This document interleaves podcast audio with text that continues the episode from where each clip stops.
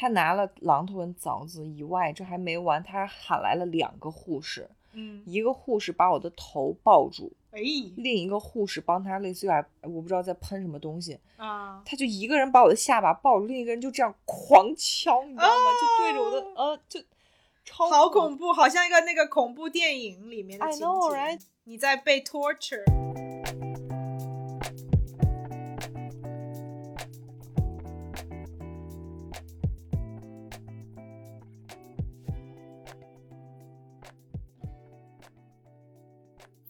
作为一个新时代女性，不管你事业多成功，或者生活多幸福，是不是无意间也会冒出“我够好吗”这个疑问？欢迎来到我们的 Podcast Good Enough，你很好，新手女的幸福指南。希望我们一对太平洋两岸的闺蜜之间诚实亲密的闲聊，能给各位听众带来一点快乐或者一点启发。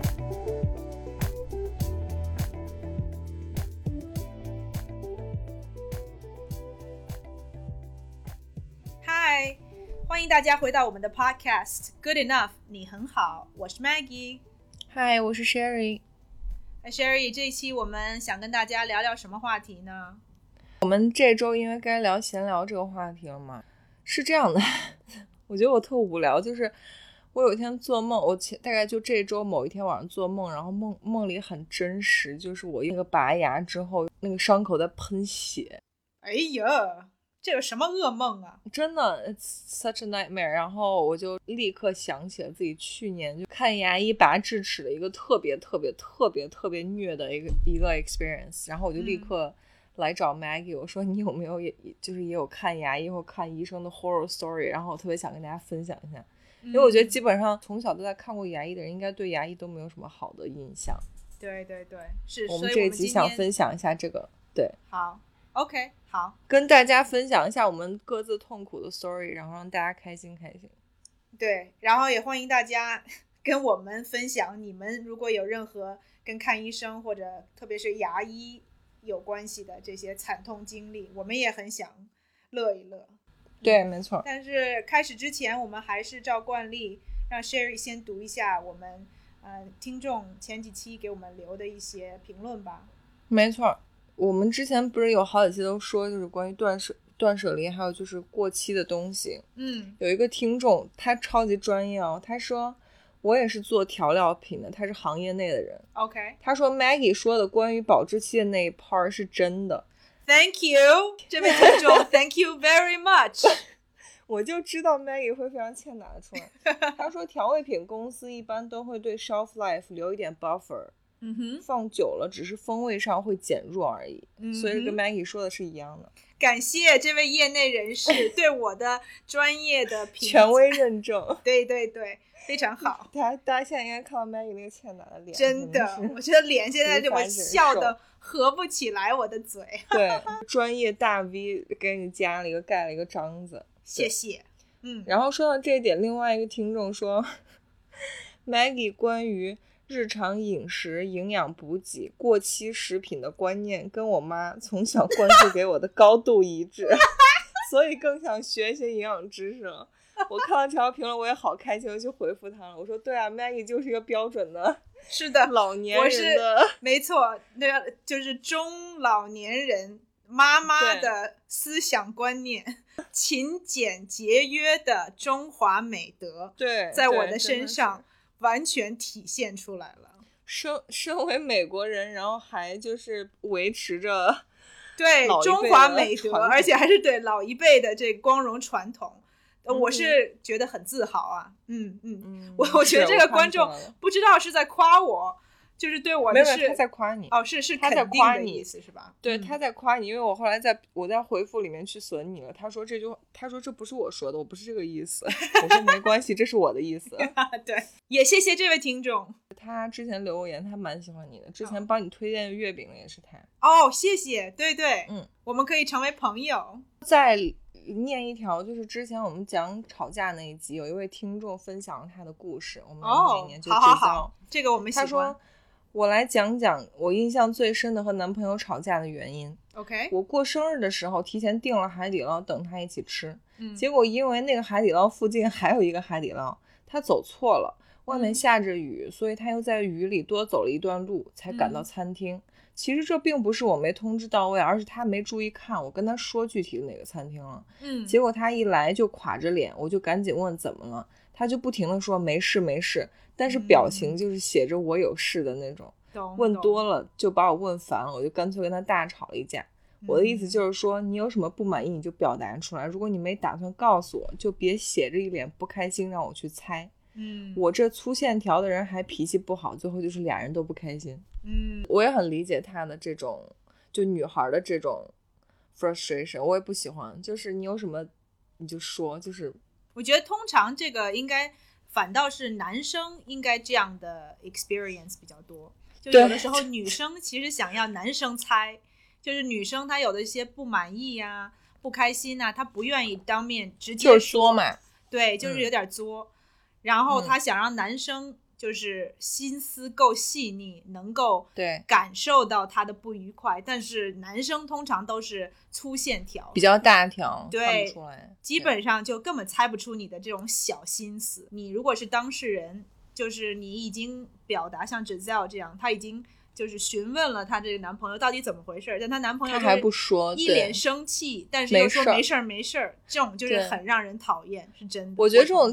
真的特别 typical 女孩儿，好像嗯这是一个特别 universal，女孩儿特别喜欢就是在自己生气的时候说没事儿。没错，没嗯错。但是你知道，成长了一段时间以后，就是 年龄够大以后，经历过这个多了，你就知道，基本上男生猜到你的心思没这回事儿。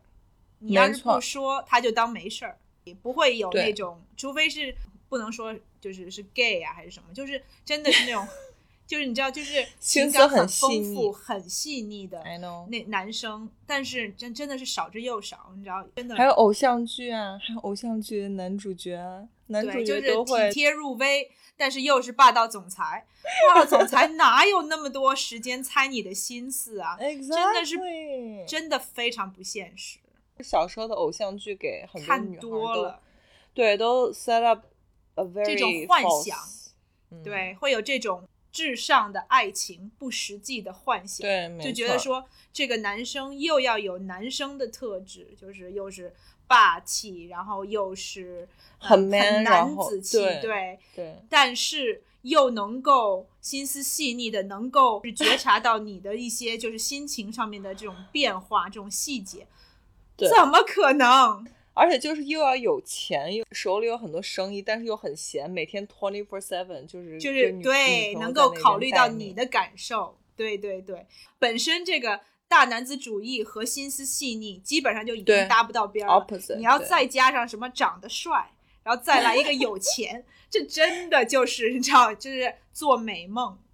对吧，没错。嗯，然后，所以我们就是只造回去告诉你的男朋友，让他不要再看偶像剧了。真？的真的，你要跟他好好谈一谈，跟他说，哥们儿，你有什么你就说出来吧，对对，然后他还说了一点，他说还有就是我俩也会因为我觉得他在教我做事而吵架，嗯，所以现在只要我们开始探讨什么，他开始好为人师那套说辞了，嗯我就马上说你在教我做事吗？他就会自觉安静。我觉得制造真的好霸气，对真的 Giselle 有招可以治她男朋友，就是发现了这么一个 pattern，然后她就嗯有她自己的对付这个套，所以我觉得就感觉一句话或一个眼神就可以立刻让对方闭嘴，对挺挺厉害的，的。嗯，嗯，希望大家多跟我们分享一些怎样制服自己的另一半的招数。对，我们嗯读到这些故事，特别是你们的这些自己的个人经历，我觉得特别有意思，也让我们乐一乐。嗯哼，嗯，好吧，那这评论先念到这里。好，好像在开始之前，Maggie 还要跟大家讲一个故事，因为她刚才在开始录制节目之前，我说那个呃，等一下我上线，他说你等一下，他给我发语音，我俩平时都打字，他给我发语音，他说你等一下，我在吃螃蟹，嗯然后现在手没有办法弄，我过你过十分钟，然后我就心想说。这姐们儿从哪儿弄的螃蟹？我心想说，嗯在美国哪儿能买到螃蟹？我就想说你厉害啊，赶紧跟大家讲讲你从哪儿搞来的螃蟹。因为之前我馋她馋了好几次了，对对对，我们之前而且有一集节目，我们还呃专门讲了那个 Sherry 搞不定那个大闸蟹，对，还专门嘲笑过我嘞。对，把那个大闸蟹那绑的线给剪了，然后就让那个螃蟹到处到处爬，然后给它吓得够呛，这样，你知道当时还笑他说：“哎呀，你知道搞不定螃蟹什么之类的。对呀、”所以我今天要讲的就是一个现世报的故事，你知道吗？这个故事是一个也是有点诡异的一个故事。为什么这么说呢？是因为我今天刚巧就去一个离我这个城市住的城市开车的四十分钟的一个城市，好远哦。对，然后刚巧那边呢有一个韩国超市，然后我到那边以后，我就想说，我就买一些这种什么，买点青菜呀、这种回家来做饭嘛。去超市我都会基本上把每一个 section 都转一下，看看有没有什么东西是特别新鲜的，或者在降价，然后我之前没有想到的，我就是会抓一点这样子。然后我就走到了那个海鲜区，我一开始就是先拿了一一条鱼，然后我想说，OK，那这个鱼还不错。然后我就看到，哎，那边有螃蟹，就是活的新鲜的螃蟹，差不多八块九块一磅这样子，所以我觉得，哎，好像还挺不错，而且便宜的。对，另外一个就是它看起来很活跃，这个螃蟹，所以我觉得，哎，它好像就很有生命力的感觉。我想说，那就买回去。正在决定说我要不要买这个螃蟹，因为通常我们买螃蟹都是清理好的，都不是那种活的螃蟹。你说在美国，你买买的是清理好的，但是生的。对，生的，它会清理好，哦就是把它把那个壳儿给拿下来，因为美国人通常不吃那些什么黄啊、内脏那些东西，他会全部都洗掉，只留下那个肉的那个部分。嗯，我没有买过这种，一个是没绑起来，另外一个就是你知道到处乱爬的螃蟹。我就在那儿在考虑这个问题，突然有一个嗯大概五六十岁的阿姨，她就走过来了，跟我讲说哪个螃蟹比较好，她就说可能是比较比较年轻，就是颜色浅是比较老的螃蟹。I don't know, that's what she said. 然后我想说，嗯，是这个道理吗？然后后来就转过头来就问我，Are you Chinese？然后我就说，哦，是。然后他就说，嗯哦，然后他就开始用中文跟我讲，啊，就是讲这个螃蟹怎么怎么样。然后他就开开始聊在韩国超市里相遇的两个中国老乡。对，而且我也不住在附近，然后他也不是住在这个地方，他也是住在就是旁边的一个城市。然后他就开始聊，就是他就开始给我建议，然后又帮我夹那个螃蟹，我就不好不买这个螃蟹了。结果他开始告告诉我怎么用螃蟹炒年糕。你知道我这一啊辈子从来没有做过螃蟹炒年糕，就是上海人，他是上海人，是个哦上上海人啊，对，哦他是上海。人，在跟我讲这个方法，听起来就很上海。他就说什么嗯放点儿料酒，然后放什么生抽、老抽，对，然后葱姜爆炒，就开始跟我讲。然后我就被他煽动的，你知道吗？我一开始只是想买这个螃蟹回家清蒸，你去买年糕了吗？我我是大家看不到，我是在狂点头。我不但在他的怂恿之下，在他的鼓动之下买了螃蟹。一一开始我是想只想买两只螃蟹，那螃蟹也不大，我就想说我们两个人吃两只螃蟹就够了。结果他说两只螃蟹吃吃吃什么的呢？你要多买一点啊！是的，但我觉得这个大妈搞不准是超市的销售，你也不好说呢。真的，石头也说 这大妈是不是 H Mart 工作人员过来煽动你？在他的怂恿之下，我就是不知道为什么非要做这个螃蟹炒年糕，所以我就又买了螃蟹以后，又回到买菜的地方买葱和姜，然后又去买了那个炒年糕。Oh my god！Anyway，回家以后，这螃蟹是活的，而且我挑了三只，螃蟹炒年糕，你不是要把它剁成那种块儿吗？我要把一个活的螃蟹剁 Oh 成两半儿。所以我又回家先看了 video，怎么样杀螃蟹，把它杀的就 humane 一点儿，想让它就是直接先死了，它就不疼了嘛。不会，你知道吗？结果第一只螃蟹，Rocky 帮我拿那个改锥戳它，就是戳它大脑那个地方，这样你比较不残忍，你知道吗？如果你就是拿刀砍它的话，其实它也会疼嘛。你拿改锥戳它，它就不痛吗？拿改锥戳到他大脑那个地方，他就感受不到了。我看的那些影片是这么教学影片是这么说的但是他戳了完了以后，那螃蟹还在动。天呐！对，那个螃蟹你说你在这，你说你非得跟着上海大妈作什么妖？你拿个螃蟹回来拿上锅一蒸，我我真的是鬼迷心窍了，你知道吗？我真的完全自己都不知道 为什么在他的一脸悔恨。鼓动之下，而且你知道，我们弄了一只螃蟹，我清理完了以后，我就已经累个半死了。然后那两只螃蟹还在动，活的那两只，然后我就又把那两只螃蟹放在冰上头，又冻个大概半个小时。不动以后，我就拿我那个我们家有个特别大的那个砍刀，从中间 biang 给它砍两刀，剁开，嗯嗯，，剁开，剁开完了以后还是动一动呢。我觉得 anyway，我觉得对，因为它有神经嘛，嗯，对它神经，就它感知不到了，但是它神经还在。光整那些螃蟹，就我还没有多久？哇、一个多小时吧，我觉得起码一个小时超过了。你如果直接丢到锅里蒸一下，十五分钟就好了。对啊，而且也不嗯怎么用清理什么之类的。我在这个大妈的怂恿之下，她把她这个过程说的很简单，就是他就说，哦，对你再加这个，再加那个，再加那个。然后我就想说，哦，这个也不难嘛，对啊，人家就做饭做几十年，这种跟我们怎么比？真的被他说动了。结果回家，你知道，光清理那个螃蟹，我还没炒呢，我已经累的，就是完全 瘫在地上了。对，已经然后我，而且我很饿，很饿，就是我在开始做饭的时候就已经超级饿了。所以真的做完了这道菜以后，你知道吗？我就跟石头说：“你好好的品尝这道菜，恶狠狠的对他说：“你好好的给我吃，因为这道菜在之后的几年之内应该不会出现在我们家餐桌上。了。我们如果要吃这个，要去餐馆吃。我说我嗯还是花钱请人家买一个方便，让人家去做这个。我在家真的不想做了。不过，后来好吃。最后我的结论是还不错。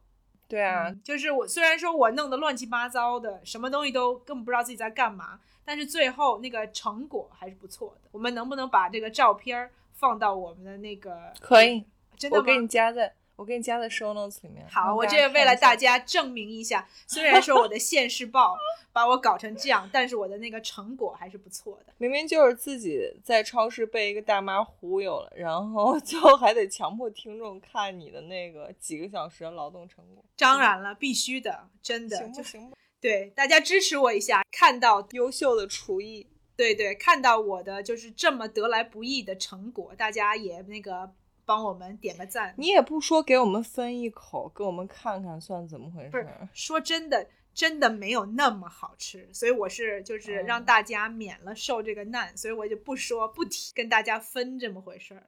嗯，行了，我的故事讲完了。说实话，就是我真的要承认，上海人真的很会吃。啊，我刚刚忘了说，你知道吗？大家就是我买完螃蟹以后，我突然想起来这位阿姨，你知道吗？给我猛推螃蟹，然后还帮我夹螃蟹，还教我怎么做螃蟹炒年糕。然后她最后给我来一句：“哦，不过现在我都不吃这个了。”然后我就很我就很诧异，就会问她为什么？她说：“哦，因为我血糖好高呀，所以我现在都不哦吃年糕。然后，哦然后血压也糕高，也不吃螃蟹，你知道吗？然后我就想说，说实话，其实螃蟹还好，它可能主要就是它如果吃那个年糕的话，对对年糕吃多了，包括如果它放糖放的多，可能就是对身体不太好。对，没错儿，没错所以我就想说，行吧，反正我有生以来第一次尝试了做螃蟹炒年糕，然后没有以失败告终，我就已经很开心了。听完 Maggie 的感人的，现世报的故事，其实 Sherry 心里也有一点小小的开心，因为这确实是你知道，在我嘲笑他以后，立刻就出现了这个反转的剧情，好吧？好，那我们就进入今天的主题。嗯因为 Sherry 这个他的这个故事比较耸人听闻，就是大家听了以后，会觉得哦，所以我们让 Sherry 先讲，你先先来一个小高潮。嗯好吧，是这样的，应该这是我去年一整年就是人生最难忘的体嗯验，跟我 the lowest of my year 就就 two 是 thousand 人生的低点是吧？低谷。嗯，就是这个故事就是从头到尾告诉我们一定不要作，就从头到尾都是我自己作出来的。OK，首先，我跟大家讲我我为什么去拔智齿。一般大家不都是类似于什么长出来啦、发炎啦或怎么样？但是我呢，我不一样，就是我猜，为了要脸小，嗯，猜对一半儿。嗯。就是我，因为我从小戴了那个牙套，嗯。所以我戴牙套之前已经把一边的两颗智齿都拔掉比如说，好像是我的左脸、嗯。上下智齿都没有了，因为是当时做牙的时候需要。当时我右边的智齿是也长出来了，但是它没有影响做牙这个过程，大概就是我从十八九岁开始，我就一直是就是左边没有智齿，右边就是智齿是长出来的，而且是正的位置。这几年我一直在研究，就是我右边的脸比左边脸大。嗯，两个脸不一样。对我之前去看过好几次医生，就是牙医的医生都会告诉我说，跟你智齿关系影响不大。嗯，说是主要还是因为你的咀嚼习惯啊什么之类这嗯些，就大部分医生都建都建议我说你没没必要受这个罪，因为要重新拔智齿什么的很麻烦，而且你的智齿长得又很好，不会引起发炎什么的。OK，然后我可能就忍了大概一一两年，那一两年我就很注意说用换着边就咀嚼。嗯。后来我发现我的大小脸还是没有改善，嗯就是我右边的脸我感觉还是比左边的要那个什么一些，然后我就开始作妖了，我就跑到那个这是我要指名道姓，这我去的是同仁医院，经常去一家医院，因为这家医院人很少，嗯。然后我就去了之后，我就告诉医生我要拔智齿，医生说好吧，那就帮你拔，你既然要拔就帮你拔，嗯他就拍帮我拍了片子。嗯先是一个水平比较高的医生帮我拍了片子，嗯然后我说我今天拔不了，我说我下次要做好心理准备再来。他说好，他说下次类似于你直接拿着片子来找我就可以。结果过了几个月之后，我做好心理准备，我一切心理准备都做好了，就是因为我知道拔牙很痛苦。嗯，结果好死不死，我去了之后挂了号，护士告诉我说今天没有医生可以拔智齿。啊，我说什么？我说为什么是没有医生可以拔智齿？后来我在经历这件事情之后，我才知道他的意思就是现场没有任何一个医生的技术可以达到拔智齿，因为我后来才发现，拔智齿其实是一个很需要牙医技术的嗯东西。不是谁都能做的。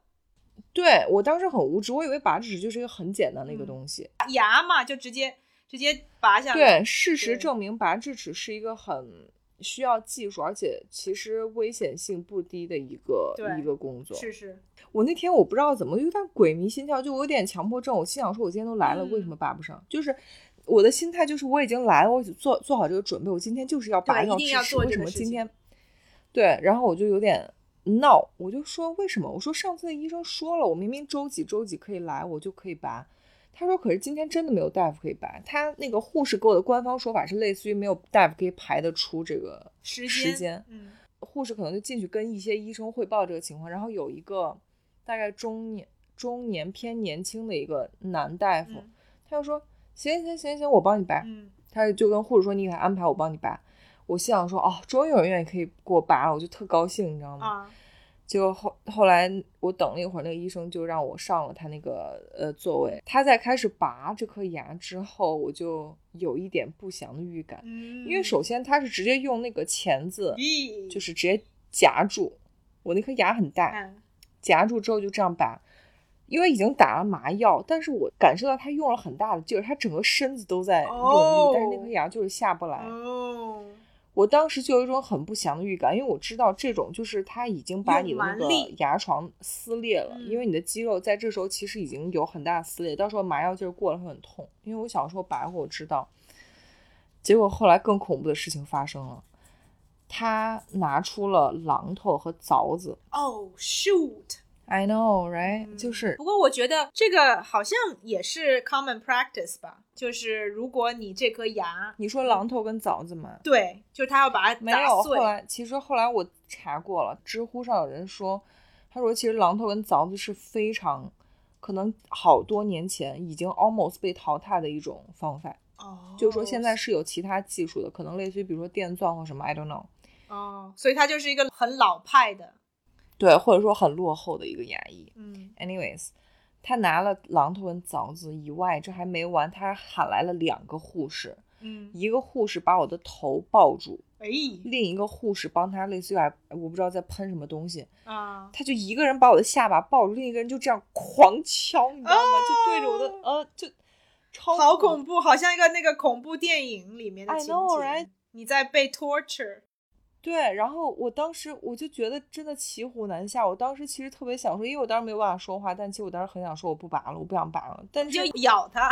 就是咬一个什么东西伸到你嘴巴里面，就给咬住，然后就说我不要拔了。不是，但你知道当时就是你的肌肉已经被损坏了，也也许我的牙已经被敲掉了一半儿。啊、你也不知道你也感觉不到 I。know，、嗯，对啊，对你真的是骑虎难下。结果就是应该就是他类似于通过那个榔头跟凿子把我的牙可能凿掉了一半儿，或者是怎么样，那个牙就裂开，它就这样，后来就拔出来了。但真的是，我真的一点都不夸张，就是 literally 费了九牛二虎之力，就是这是 literally 你是拔一颗牙还是拔两颗牙？拔一颗。还好，只是拔一颗牙哎。我那颗牙真的很大，应该是我大概十七八岁长出来之后，等于那颗牙一直在那儿，它就是真的很大，比大牙还要大。OK，这就算拔完了。拔完了之后，我就知道，我知道一定会很痛，就麻药劲儿过了之后，然后大夫就给我开了消炎药什么的。回来了之后，记得我当时还发了微博什么的，我就想说我自己好作啊，什么为了脸大小，我当时以为这个事儿就结束了，我以为就 over，就是受一点苦。对，最多就是晚上痛一痛。后来确实就是也麻药劲儿过了，然后就痛，然后我就开始吃消炎药嘛。他就说让你吃个消炎药，吃几天，提前把它预防一下。大概过了三天之后，我还是会痛，而且是那种带着太阳穴的那种抽痛。而且当时还有一个 background，是我大概一周或五天之后，我们定好了度假要去马来西亚。我当时也不知道为什么就选了这个时间。我当时是想说，刚好智齿拔完之后，然后消炎过了，就是脸不肿了，然后就可以美美的去海滩拍照。我不知道我当时脑子怎么想，我脑进水了，我肯定脑进水了。嗯，真的。结果大概过了三四天之后，我的那个牙还在痛，而且它就是有点连带着，就是这右右边整整整边脸有点那种灼烧且连着嗯太阳穴的那种痛。我就给那个找那个医院的电话，给那个大夫打电话，我还专门要找那个给我拔牙那个大夫，就告诉他嗯我是哪天哪天去找你拔牙的那种。我说为什么现在还在痛？他说哦，他说正常。他说你那个伤口，因为当时就是伤口比较大，所以可能发发炎的时间会长一点。他说你把那个消炎药再吃几天，它应该就会好了。嗯然后我就相信了他，我又吃，大概可能有大概一周吧，还是没有好，我就回去了那家医院。嗯，然后这次就碰上了一个比较老的大夫，嗯是一个女的，然后他就把我的那个伤口拿那个灯照一下看一下，他说：“他说你这个类似于牙骨都露在外面了，哦，就是干没呀草症，什么东西？干槽症。”就是如果感兴趣，大家可以去搜这个后遗症，是拔智齿最严重的一种类似于并发症。它的意思就是你本来你拔了牙之后，你的伤口那里会有一坨血，就是把它盖住，然后你的嗯。伤口会被保护起来，慢慢的嗯。它就会有肉这样长起来。嗯，干槽症的意思就是你那里血块掉出来了，哦。你，拔牙之后你的血块掉出来了，然后你整个那个骨头，就是没有东西让它愈合了。对你的整个骨头和神经全部暴露在 Oh 空气外面，god！它整个就全部发炎了。那你就是那个血块掉出来，你没有感觉吗？或你不知道吗？还是这就是我跟你讲，这是我从头做到尾的原因。你知道我 拔完牙的当天去做什么了吗？运动我我拔完牙当天去做瑜伽了，？OK。而且你知道瑜伽是有头顶 Oh 就是 my 要 under 那个叫什么？就是 down dog。而且我当时真的特别白痴，我真的特别傻逼。就是我在练瑜伽的时候，就这样一直这样抬着头，就有的那个头冲下动动，我还这样仰着头。老师还说：“哎，你怎么了今天？”我说：“哦，那个拔牙了。”我当时还就是，你知道，就还跟老师跟那儿解释。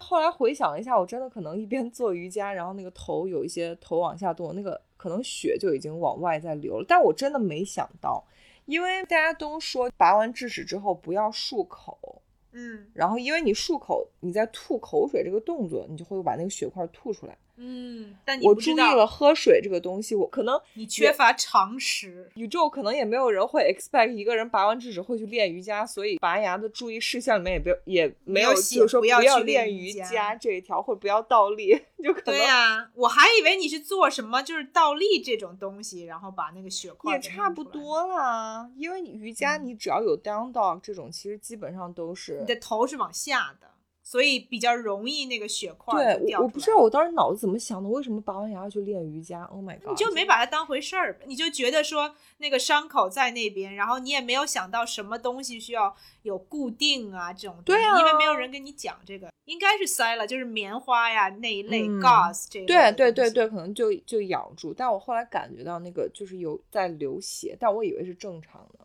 自作孽不可活。这个故事听起来真的就是既恐怖，然后又觉得我我现在想起来这件事，我都想就是立刻给给我脑子就是就是豁豁一巴掌，对，真的就呼我一巴掌，我真的就是啊，怎么怎么能做这种事情？对，而且真的是你自己作的哈，就是这些事情完全都是可以避免。从头到尾都是。Anyways，后来我就不是医生就告诉我干草症吗，嗯，那怎么办呢？首先这个病它很对你的影响很大，因为你的牙神经跟你的骨头全部暴露在外面，而且还有发炎。嗯，对，嗯，很危险。然后我其实当时已经忍了很多天，我才去的医院。另外一点呢，就是他他治疗是怎么治？他要用那个，你知道牙医有那种很带钩的那种越小很尖的那种，尖钩，对嗯，他要用那个把你的那伤口全全部部都捅刮一遍。然后再让它是不是会令人不适？这个 story 就真他要把你那个伤口全部细节的话，可以不用不用讲太多，真的是让我毛骨悚然对。就是他的 idea 就是要让你伤口重新流血，然后去重新长血块儿，嗯，对嗯，然后他要给里面塞那个药。天呐，那个给你打麻药吗？刮你的时候打麻药了吗？No，哦，所以你就是就是清醒着，然后能够感觉到他拿那个钩子一一、嗯一针一针，就是像针一样的嘛，就是勾勾。Oh my 嗯 god！、哼你的人生真是太惨痛了。I know, right? 啊，尤其这种就是自作孽。但我后来就是回想，那拔牙的大夫的技术肯定有很大的问题，嗯因为我后来查了，就是干槽症还有一个原因，就是如果你伤口过大或伤口过深的话，也会导致嗯，这个 complication 的对对出现。他就可能就是不知道该怎么就是正确的方法来拔。而且我明明白，我有打电话给他，我说我的伤口还在痛，我就这边脸都很痛，丫跟我说没事儿，你这是嗯正常的。对，我心想说你你也太坑了，太不负责任了。对，嗯医生姓什么？给他把名字给他报出来。我忘了，回头我要把那个票找出来，真的是真的，我们起码要跟我们的听众 说，如果你在北京去这个医院要小心。我的教训就是大家去不要把拔智齿想成一个很简单的事，拔智齿真的是对牙医技术很考验的一个事情，对，所以你一定要去找很好的，因为我去的这个是一个很一般的普通的呃综合，而且嗯它虽然是三甲，它是综合医院，它不是一个单就是一个 specialty，对 Exactly，专门儿有专家知道要干嘛，该怎么办。对对嗯，后来就是我这个病就是要做一个 treatment，它很它很复杂，它要做大概有好几周的一个 treatment，就是定期过几天要去换药、塞药这样的我还以为定期就要去刮一刮，天哪！也有可能有，但我不记得了。后来我就找了一个专门做就是牙科的医院，嗯就帮我做这个事情。嗯结果当时就是在我要出发去马来西亚的前一天吧，我当时一直在想，我到底能不能走，因为那里塞了一个药，就是在伤口塞了一个纱布，如果那个掉出来的话，在如果在国外掉出来，怎么办呢我？可能真的就傻眼了。对呀、我就当时每天都像强迫症一样，就是我就去看那个伤口纱布有没有掉出来。我当时那天就觉得我那个头痛跟牙痛的感觉，就是脸痛的感觉又回来了，因为我就嗯怀疑是药掉出来。当时我男朋友他还跟我说，他说你不要自己吓自己啊什么的。我说不嗯行，你现在带我去医院，我就是要去看一下。嗯，果然在出发前一天，我的药掉出来了。哦，掉下来，然后医生就重新再帮我塞起来。我嗯我就跟那个傅成叔说，我说这次真的没法走了，咱们得就是把机对，票你就把这事儿给弄好了。后来应该都没有退掉，就酒店可能钱都付掉了，就损失了我好多钱，哦，真的，损失了好多钱。真的就是本来可以躺在马来西亚的海滩上晒太阳、吹海风，然后游泳，后来就是真的就是在家躺尸，躺了大概有一个月，隔几天就要去医院换药，然后每天什么都不能干，只能躺在床上。什么都不能干，不能也不能。活动什么的，嗯，就是也不真的，能因为很痛，嗯而且就因为就有点就是被 traumatized，就是我干什么都很害害怕，要小心翼翼。嗯，因为就像我最最开始得这个病，很大一个原因是我去练瑜伽让血块掉出来。Maggie 这个白眼翻的，真的就是嗯经过那件事情之后，我就很害怕，我每天都就是拿那个很紧张嗯镜子去照，嗯对，就到底有没有掉出来啊什么的。后来去那个医院的那个大夫，他人也很好，他好像专门用一些工具帮我把伤口夹起来了，就是让它呃固定。有点密封住。后来我就很感谢那个大夫，但是就是唉，这个 story 就是我二零一九年最惨痛的，因为首先他让我经历了这么多痛苦，对再一个啊他让我丢掉了一个 vacation，又损失了好多钱。对你想想看，二零二零年你就你知道完全去不了 vacation，二零一九年还白白还白白损失这么一个机会，真的是嗯，觉得挺亏的哈。而且我觉得可能听应该都觉得我是个大傻逼加大作逼，就是从头到尾都是我自己做出来。从这件事情本来就没有必要发生，就拔牙这件事情本来就没有必要发生，是我坚持要拔，对，然后还是坚持要找一个傻逼大夫给我拔，嗯，真的是对对。但是你那个后来你这两个脸，你有没有觉得拔牙过了以后两个脸大小一样了呢？我已经忘了这个事儿了。我最近在嗯拍照检查一下这个事儿，然后回来跟大家汇报。但是我觉得 it doesn't matter anymore，因为就是我觉得这件事给我最大的 lesson 就是这个痛苦的 experience，就是嗯我以后再也不会因为什么这种左左右脸不对称的这种事情去，拔为了为了美貌或者为了嗯外哼形，然后把自己放在这么痛苦的。我记得我当时可能每天经历这种病痛，然后每天躺在床上躺尸的时候，每天可能都想抽自己一个大嘴巴子，对都在骂说你他妈为什么呀？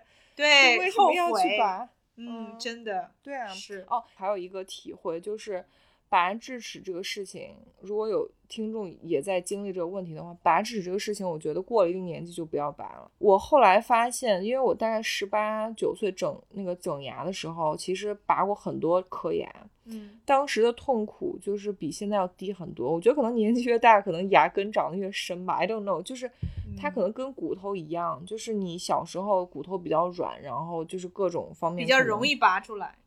对，牙也没有那么深，就是我真的觉得成年，尤其是二十多岁，当时还二十多岁，就是拔牙真的就是啊，such a suffer。如果嗯没有必要，大家如果你比如说超过二十五岁，对，然后你特别是没有任何的炎症啊，没有给你造嗯成任何的病痛，你就把它留在那个地方，不要去动它。对对不然的话，你很有可能会自己 suffer。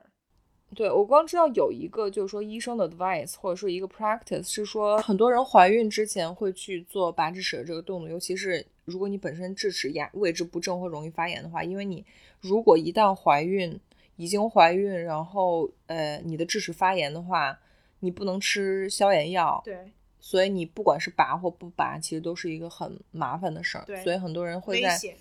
嗯，怀孕之前，如果你牙有这这个东西，你就去拔。但我这种情况是完全没有必要，因为我的智齿长得非常正，而且完全没有发炎。我们听众，我想已经 get 到这个点了，就是所有的一切都本来可以避免，就是从头到尾就是一一句话，千万不要作，不要作，不要作，不作就不会死。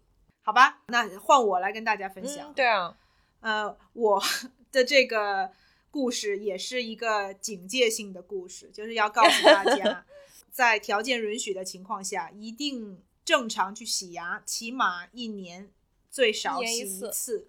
但是如果可以的话，应该洗两次比较好。嗯，我会定期去，大概一，年吧。就是定个时候你就去就是了。因为洗牙如果真的是你每年一次或者每年两次，其实过程不应该很痛苦，是简单的清洁。虽然说没有人喜欢去牙医的那个地嗯方，对吧？因为一个是就感觉就很瘆得慌，因为他要拿对，尤其牙医有一股味道，嗯，对你进这个诊所，你就消毒水的味道你就已经觉得说感觉不太好。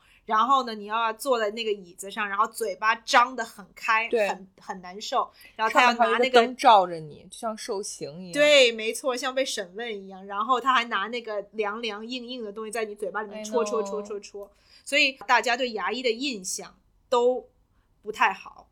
嗯哼，但是如果只是帮助你这种正常的清洁保养，就等于说牙齿的保养嘛，其实是很重要的。对，是我盲猜一下，你是因为没有洗牙所以长了牙结石吗？不知道是不是牙结石具体的，我只知道就是说我大学的时候，因为大学的时候就是对健康啊不太注意这些。，对，没有这个意识。在大学很忙，就是我通常牙医是在家那边，所以上嗯大学的时候就是觉得很忙，然后就觉得哦，逃了一次就过了，这样子，就反正也没有人发现嘛。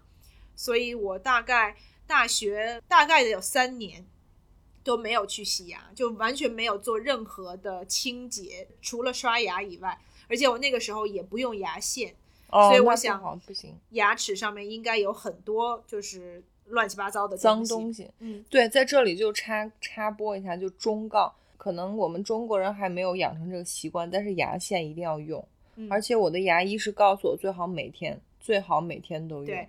对如果你从来没有用过牙线的话，你第一次用牙线会被自己恶心死。对，如果不习惯用就是那个实体的牙线，好像现在也有很多那种水用水来洗用水冲，对对，用水冲那个其实作用也是类似的，就不需要拿一个线在那边勾勾勾勾。对对对，但是你真的勾出来的东西，而且有一个误区是，牙线不会让你的牙缝变大，就嗯你每天用牙线不会让你牙缝变大，它是真的是一个基本上跟牙刷是一个必备的，对每天需要用到的东西。对我嗯。通常是晚上的时候我也是，会呃用牙线，刷然后嗯。我的医生是建议说先刷牙，对，先刷牙，然后另外一个给大家的建议就是，如果你现在还没有嗯、用电动牙刷，嗯然后你对，你的牙齿清洁有这种要求的话，换成电动牙刷确实嗯，比你手动要有效的多。而且可以刷出很多脏东西。对对，嗯特别是它那个超声波能够，你知道，就是把东西震下来。就是虽然说你可能感觉不到，但是确实对你的牙齿保护是有效果的。嗯，先刷牙，刷完牙以后，它那个等于说把牙垢那些东西都松动了以后，你再用牙线。有点像说你已经做了一个粗略的打扫，就是说像打扫卫生，然后牙线就是把一些牙刷啊什么这些清不到的脏东西对再给它对对，再给它弄出来，彻底的清洁。对，对，然后回到嗯我的这个故事，嗯就是三年没有去做洗牙这个嗯动作，所以嗯等到大学毕业了以后，想说 OK，现在有时间了，去把它搞一下。然后我就嗯到了那个牙医的那个地方，然后那个牙医看了我的牙以后，他就说你的牙需要深度清洁。然后我不懂什么意思，我就说哦，那你就清洁吧。然后那牙医说，嗯哦、no，这是一个很不能说严重，但是是一个也是一个比较复杂的一个过程。treatment 是一个 treatment。对，而且一个是打麻药，啊，嗯，对，因为深度 Oh 清洁它要拿你刚刚说那个铁钩勾进你的牙的那个那个杠牙缝儿、牙不是杠，就是你的这个牙，我不知道这这边叫牙床，对要牙床。要就那个钩子铁钩子要勾进那牙床底下，对，Oh my god！就戳到肉里面。对，要把里面的脏东西给清理出来，就是你因为几年积累下来的脏东西，它已经进到牙床里面去了。对，所以、Oh 所以你要打麻药，因为会很疼，对吧？因为你你要把一个东西伸进去嘛，这个过程一次只能做一边儿，不能整个嘴巴都做，就是要先做左边儿。我不清楚的具体原因是什么，就是因为你应该是这样，它跟拔牙的原理一样，就是因为你这边痛，打麻药之后会痛，对你只能用另外会很一边去嚼。酸，痛还好，痛可能就一开始，嗯然后第二天可能一直到之后的几天就都很酸。你等于说人就把你的牙床给你 shake 一下，对吧？就是震一震，非常痛苦的一个经历。我觉得听起来就很痛苦，所以你做了，而且还做了两次。牙医说你没有其他的办法把这些你的牙垢或者你的里面就是堆积的这些脏东西，必须 physically 去拿一个东西给它都给它清理掉，不然它就会一直在那个地方，然后它就会越来越严重，越来堆积的就越多。然后我就想说，OK，那个时候也没有跟我说是一个多么痛的过程，他只是说这是一个必要的过程。然后我说那行吧，人家都告诉你打麻药了，拔牙就常打麻药嘛。当时也没有人正式的跟我讲说这是一个很疼的过程，但是我经历了一次，嗯就我第二次就是我另外一边儿我就真的很不想做，就我就想说啊也太难受了。对啊，因为你已经有心理预期了。但是没办法，你想看那这边呢，你就不能让这边干净了，这边脏着，然后就这样过一辈子，你是不是？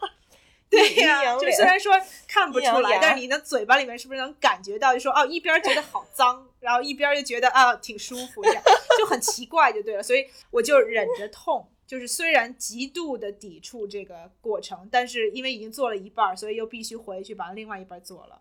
但其实你做的当下不会痛，因为它打牙麻对药啊。你做的时候，你就能感觉到有很大的压力，对，你是有感觉有人在，有磨你的那个很很大的就是那种，你就能感觉到有人在乱七八糟的东西就在这搞小嗯动作在你嘴巴里面，然后你也不知道他在干嘛。I know 那个那个感觉，对特别是打了麻药服。他已经开始过的时候，真的很难受。就是你已经就是先是开始，它就是你能感觉到酸，然后之后你才能感觉到疼。嗯你知道牙就是 连着大脑，就离大脑很近，然后这种不舒服的感觉就很容易传到那个大脑上面。然后你放心，我一定知道。你听完我的 story，你一定知道我痛我都经历过了。对对，你有切身的体会。麻药过了之后，我的我觉得应该没有你的那么疼，因为没有人在我嘴巴里面故意给我戳出血。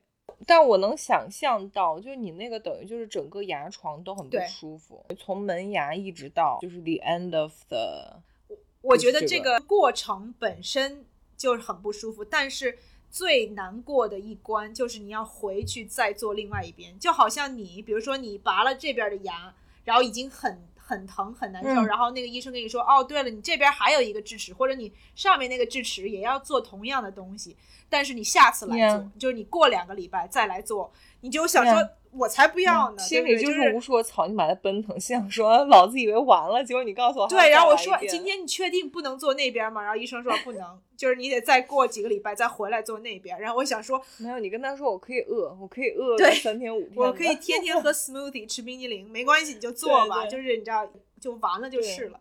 就 get it over 对 with，，因为所以那个是其实是最困难的，回去再嗯做另外一边。对但是对你知道人都是这种好了伤疤忘了疼的动物。你后来又没有没有没有，没有吓死我，我这总结不确切，就是不是我没有再犯过同样的错误，现在很很乖，对，很乖，很听话，就是一年两次，嗯医生要我做什么，我都我都会考虑一下，起码。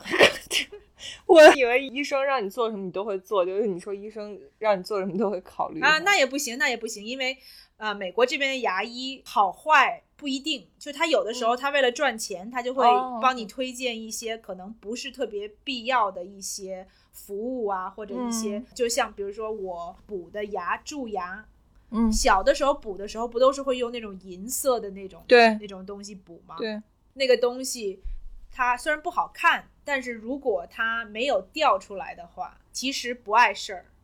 但是嗯有的牙医就我有人会掉出来，换，当然了，它会掉出来，然后你那边就会有洞。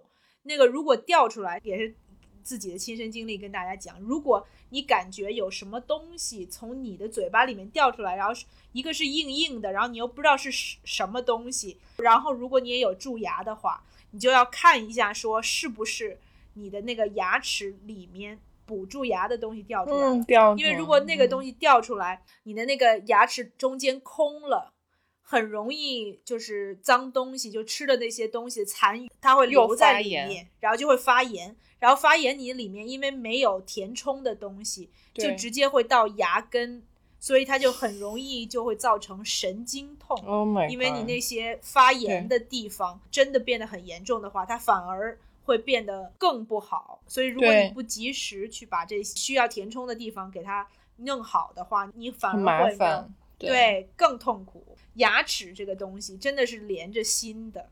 对，特别是如果你有这个什么神经这方面就特别深的真的很危险。就像我那个干槽症也是，就什么神经露在外面，你万一搞不好，我在想会不会脑瘫了。对啊，或者脸瘫，你知道吗？就是你如果瘫一边的话，真的是为了美，然后把脸弄瘫了。丑和美到那个时候还有任何意义吗？对对，嗯然后而且 Maggie 这个故事就告诉我们，就是出来混都是要还的。你三年不洗牙，最后你知道该做的还是要做。任何我们做的保养，皮肤也好啊，牙齿也好啊，身体上面就是比如说运动，就是身体的保养，就是你现在在做，以后你会看到效果。对如果你不做这些保养，你就偷懒儿，觉得说哦没关系，呃，不是要还的大事儿。对，过几年以后囤积下来的这些不好的东西，反而更都会回来。对，Come bite you。没错，所以不要嗯觉得侥幸，觉得说对。呃就是能躲过什么的。这些嗯。保养、人在做天在看，但是到最后果就是你都要自己承受，所以嗯。到最后、你为了自己之后的好，还不如现在就是慢慢一点儿一点的做这些你该做的事情。就牙齿健康是真的很重要。大家应该都有牙痛啊，或者看牙医的经验。其实你日常很多保养的动作，或者是清洁这些，只要你坚持下来，其实都可以避免很多这样的不好的体验，或者是这种痛苦。对，说到这个，其实我还想跟大家说一下，就是我之前其实做过那个类似于冷光美白，或者他们现在哦有一种就是类似于比冷光更要先进的一代的你。说就是白牙嘛，对吧？对，就做牙齿美白。我嗯跟大家讲，那个东西完全没有用，我 千万不要去做，就千万不要去做。我当时应该花了也不少钱，然后就当下护士，因为是我去的是私立医院，就他也会夸你说啊一下白了什么的，你就会嗯好像一瞬间觉得自己牙白了，但后来发现其实根本就没有，还不如后来我买了一些那个牙贴，牙贴我有用过，我后来买了那个就是冷光的凝胶，你有没有看过？那个我后来买了一个美国的牌子，就是你给牙上涂一些胶，然后后来咬一个像牙套一样的东西在嘴里，它会发紫光。我觉得那个还蛮有用的。但是大家要注意，大家选那个美白凝胶的时候一定要选 reliable 的牌子。学生时代用过一些号称是进口，但有可能是国产的牌子，用完之后我那个牙整个就超酸会痛，因为我牙齿比较敏感，如果太强力的话，它会伤到你的那个牙床或什么的，会有牙床会萎缩什么的。我没有用过你说的这么高级的这些美白牙齿的东西，嗯因为我就很追求牙齿白这个事情，所以就是那些我都做过。嗯，人们我们天生丽质，不需要白牙这种东西。滚吧你！我用我爸妈的话就是，唯一身上没花钱的就是牙啊，真的，因为我嗯刚刚还在跟 Maggie 讨论，我说我说 Maggie 你没有戴过 braces 吗？因为在美国大家基没有戴过牙套。对嗯他连牙套都没戴过，他牙他牙真的蛮整齐，基本上跟我做过牙差不多。对你大家看不到我们两个在那儿互相龇牙咧嘴，在那个 在视频里。对对着电脑那个摄像头对对前面。Sherry 的牙现在就是整过，也不错。嗯，对，你知道我小时候整牙拔掉了六颗牙，天哪，够受罪。对，受了很多罪，所以就是我对牙医真的就是从小到大就是我的 nightmare，对，真真的很难过。但是如果有人问我会不会建议，就是如果你的牙齿不整齐或不好看，会不会建议去整牙？我还是会建议整。整牙真的堪比整形，我觉得，就整嗯牙真的会对一个人的那个外观有很大的影响。嗯，所以就如果你的牙齿真的不好看的话，只要你年纪不是特别大，比如说什么四十岁以上，我觉得都可以做。也不一定哦。我也认识有我朋友的妈妈，就是四五嗯十岁才整牙。开始做是吗？对，整牙不只是为了外形上面的美观，有一些时候你的牙医会建议你整牙，牙床如果你的牙齿不整齐的话会萎缩，哦然后年纪越大，萎缩情况就越严重。哦，因为你的有的牙不整齐，它会互相挤位置还是什么的，对然后它会越来越严重。对，所以嗯有的牙医会，你不管年纪多大，如果这是一个问题的话，他会建议说，你把牙齿整齐了以后，你的牙床的状况就会改善。而且我听说现在技术已经比我们小时候做那种先进很多，因为我有认识朋友，他们就类似于最近几年在做，他们现在都戴 Invisalign，嗯而且是那种比以前的 Invisalign 要先进很多，你拔了牙都可以用 Invisalign，中文叫隐适美。嗯，你不管怎么样都可以用，然后吃饭也不影响，你可以卸下来吃饭，哦，可能拉的周期时间长一点，比如说要两年以上这样，但是也不影响美观，因为你不像以前都是戴那个钢牙看不。太出来。嗯，嗯，对对，我觉得大家可以考虑这个。对，然后刚才 Maggie 说到电动牙刷，我再跟大家分享一个电动牙刷的心得。嗯我一直用的是就是你说的那个，就超声波嘛，就是我一直以为就是所有的电动牙刷都是 Sonicare 这个超声波的技术。我之前一直用的是松下，结果最近我的那个松下牙刷就坏掉了，也不是坏掉，嗯反正就是那个震动不太好，我就跟傅成熟说，我说我电动牙刷坏掉了，我说你嗯给可以买好一点，这样我们两个可以 share，就是一人一个刷头，这样反正也比较 economic。嗯哼，他买回来，他说啊，那个我挑了一个特别好的，什么什么特别高端的。我说好好好，我就 very looking forward。